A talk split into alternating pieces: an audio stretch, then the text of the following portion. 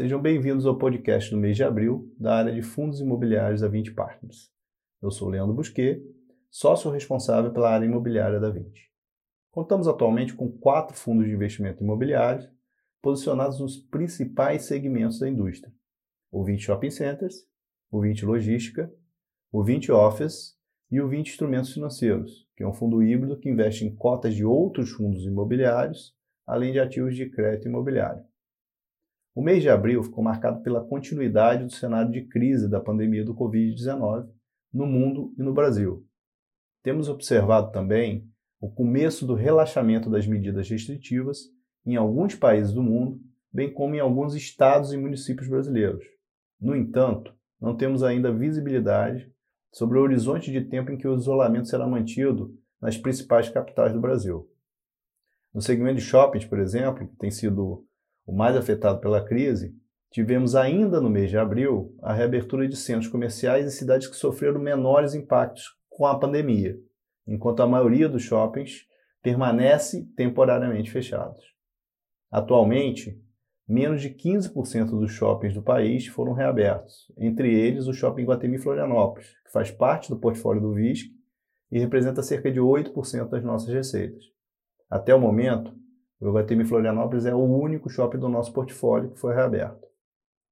Já em relação aos fundos de logística e escritórios, o mês de abril foi marcado por uma intensa negociação da gestão dos fundos com os inquilinos dos nossos ativos, que, em virtude do cenário atual, pleitearam descontos, isenções ou diferimentos no pagamento de aluguéis.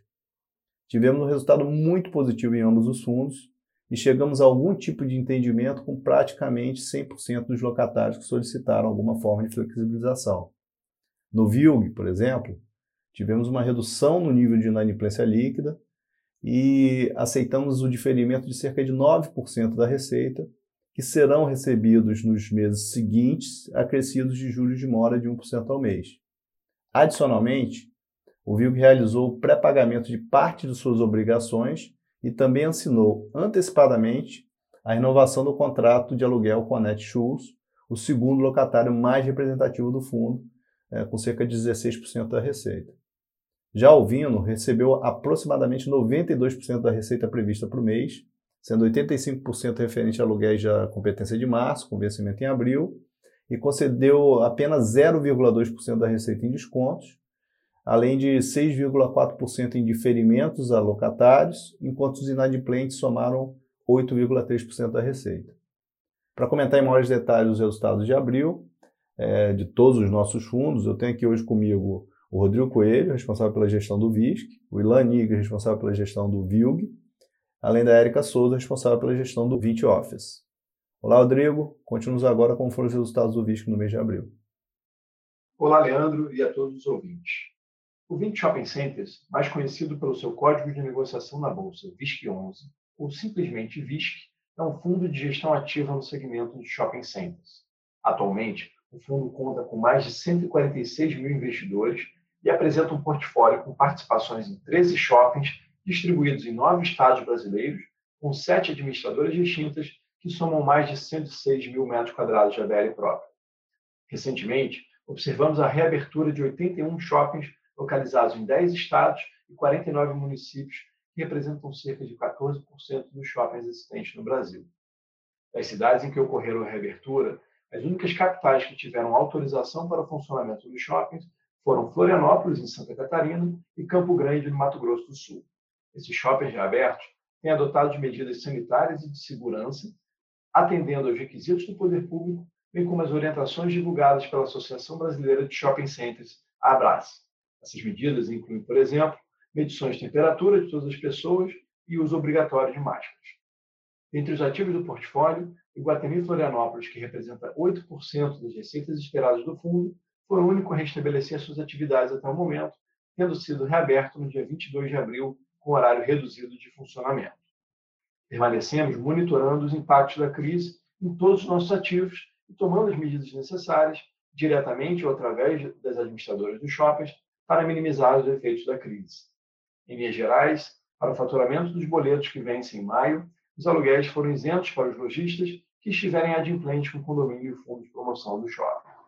A distribuição de rendimentos no mês de abril seguiu a mesma política adotada pelo fundo no mês de março de 2020, equivalente ao resultado da aplicação financeira da cota patrimonial do fundo pelo CDI líquido de impostos de rendas para pessoas físicas, que correspondeu a 27 centavos por cota neste mês. Vale lembrar esta política é válida apenas para o mês de abril e será reavaliada a cada mês, a depender do impacto da crise no segmento de shopping centers e no portfólio do fundo. As cotas negociadas na B3 do VISC 11 apresentaram uma rentabilidade positiva de 0,3% em abril, somando a variação da cota e a distribuição de rendimentos no mês. A posição de caixa no fundo é extremamente favorável. Ao final de abril, o fundo possuía 372 milhões em caixa, que englobam, além de aplicações em renda fixa, uma alocação tática de aproximadamente 60 milhões em cotas de fundos imobiliários e que podem sofrer variações nos próximos meses em função das atuais condições adversas de mercado, decidimos cancelar a AGE, que iria deliberar a aquisição das cotas do FI e PSPB após encerrar por hora as tratativas com o vendedor.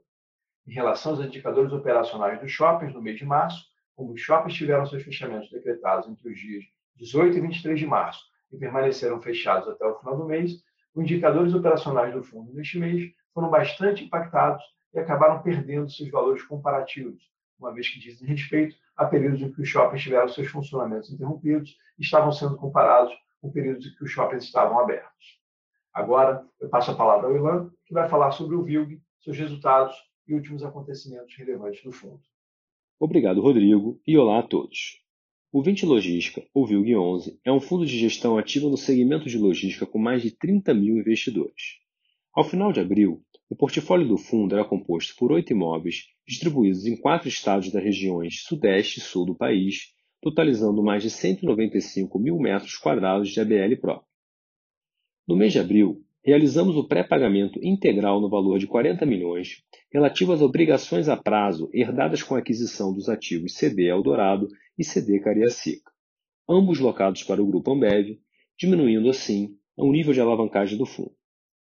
Outro destaque importante foi que a Netshoes, um importante player do mercado de e-commerce no Brasil e pertencente do grupo Magazine Luiza, assinou a renovação do seu contrato no ativo Fernão Dias Business Park com seis meses de antecedência e por mais três anos a partir de outubro de 2020, aumentando assim o vault da carteira de 2,9 para 3,3 anos.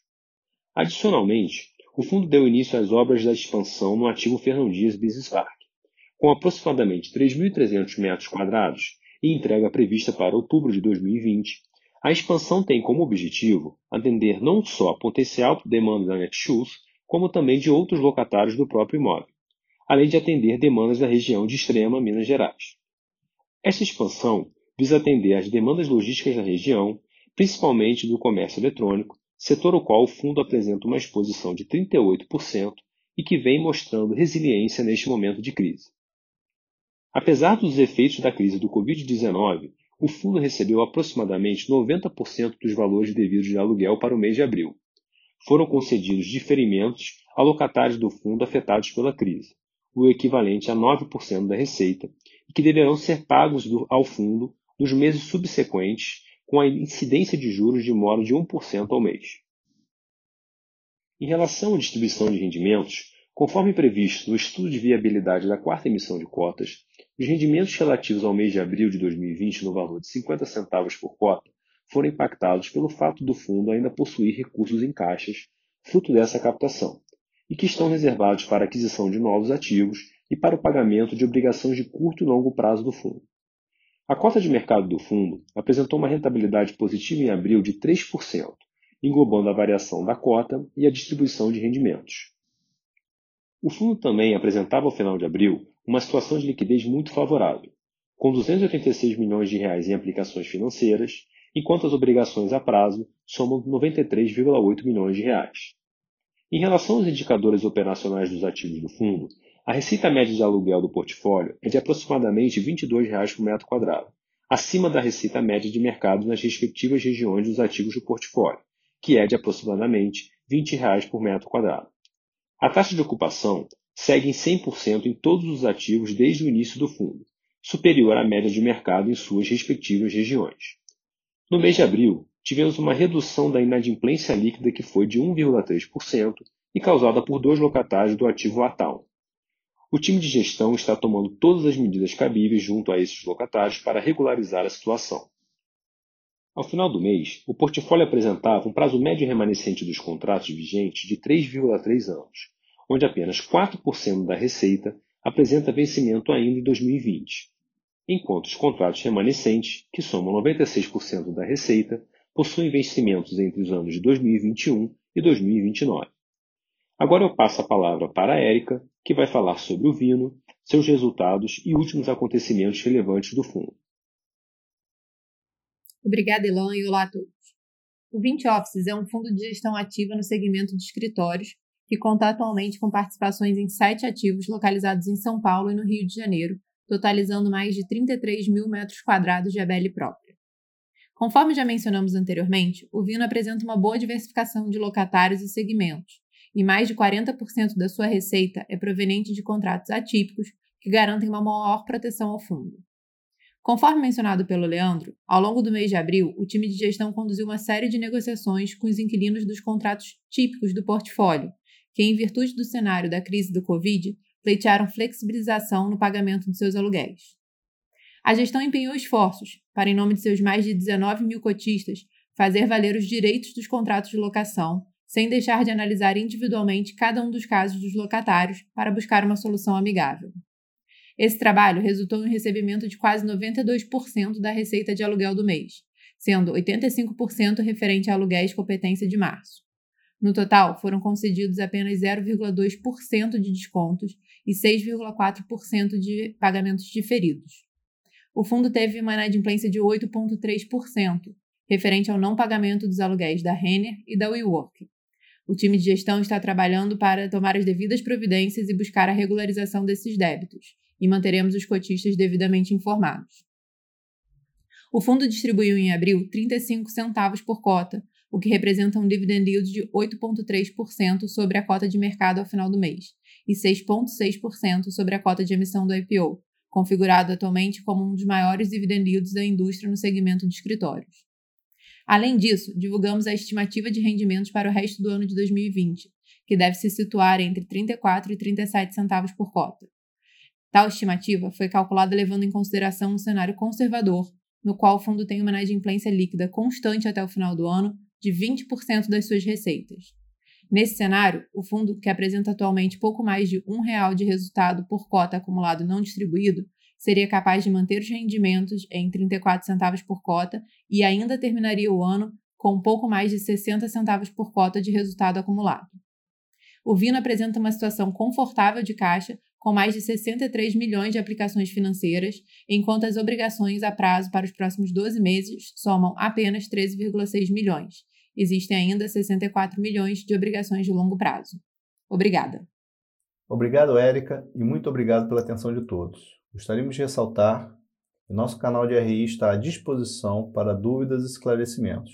Acesse nosso site 20fi.com e receba todas as informações dos fundos em seu e-mail. Até o próximo podcast.